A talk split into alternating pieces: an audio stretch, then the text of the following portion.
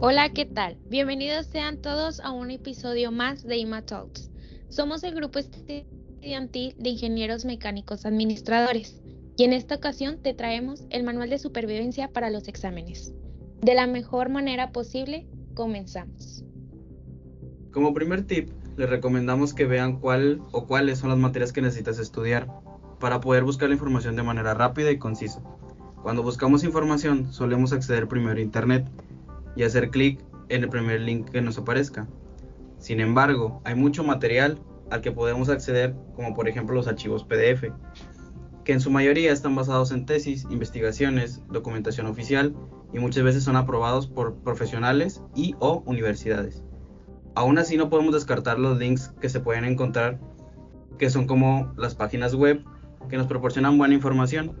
Un último recurso a mencionar también pueden ser los videos que se pueden encontrar en plataformas como YouTube e incluso TikTok, los cuales casi siempre nos dan premisas de ciertos temas que por curiosidad podemos investigar. Tip número 2.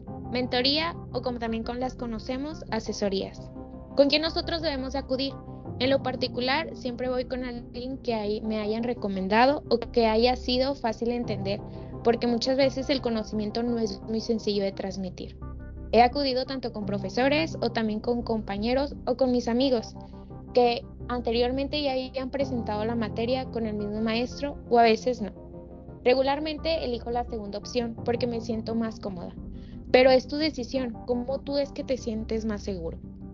¿Cómo debemos de prepararnos?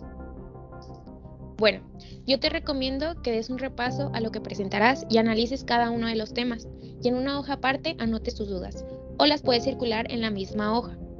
En mi caso, yo utilizo la primera, ya que de ahí puedo tomar una ruta más general y más sencillo de encontrar. En el caso de los horarios, ¿en qué hora es más recomendable tomar asesorías? Aquí es una decisión particular y con base a tu experiencia. Si tú dices, ¿sabes qué? En las mañanas mi mente capta más porque no tengo información todavía. Tú tómalas en la mañana. Pero también es el caso que opines que en la noche se te facilita más porque ya acabaste tus pendientes y puedes estudiar más tranquilamente. En mi experiencia, pues es depende cómo me sienta y qué tanta tarea o vueltas tengo ese día. Así que aquí es completamente de acuerdo a tu necesidad y forma de aprendizaje. Como tercer punto, vamos con la previa, el cual, cuando hay un evento importante, siempre hay uno, en realidad. Entonces, los exámenes también constituyen un evento importante para nosotros. En este caso, te vamos a dar seis puntos. El primero, el cual es intenta no sobrellenarte de información. ¿Qué quiere decir esto?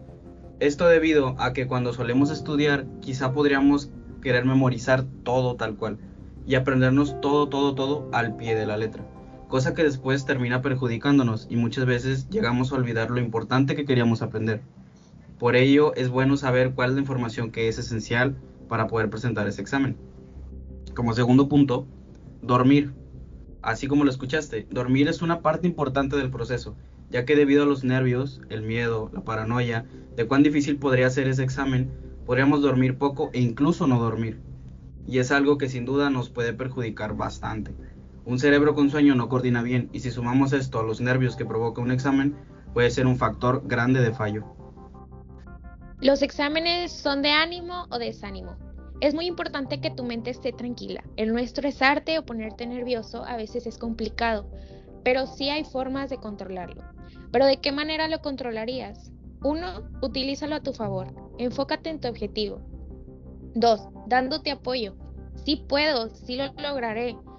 Sonarás cliché, pero a veces es necesario darte ánimos. Y por último, cuídate, duerme bien, no te enfoques en tus errores, porque ellos ayudan a crecer. ¿Qué debemos de repasar? Siempre da un repaso a lo general, los puntos claves, las ideas clave. No te enfoques en solo un tema, porque muchas veces olvidamos lo demás. Trata de enfocarte solo en lo necesario. Como un consejo personal y último consejo, les podría decir que desde mi experiencia, un error que llegué a cometer bastantes veces es estudiar antes del examen. Sin duda esto llegó a causarme que ya lo aprendido se me revolviera con todo lo demás y después dudara de lo que ya había aprendido. por lo menos una hora antes del examen, olvídate de los apuntes, los ejercicios que realizaste, los videos que viste, asesorías que tomaste, todo, todo, todo, olvídalo. No en el punto en que se te olvide todo el conocimiento, sino que estés tranquilo, calmado y que sepas que lo que sabes es aquello que te va a ayudar a que ese examen lo pases. Confía en lo que aprendiste y ve con ello para el examen.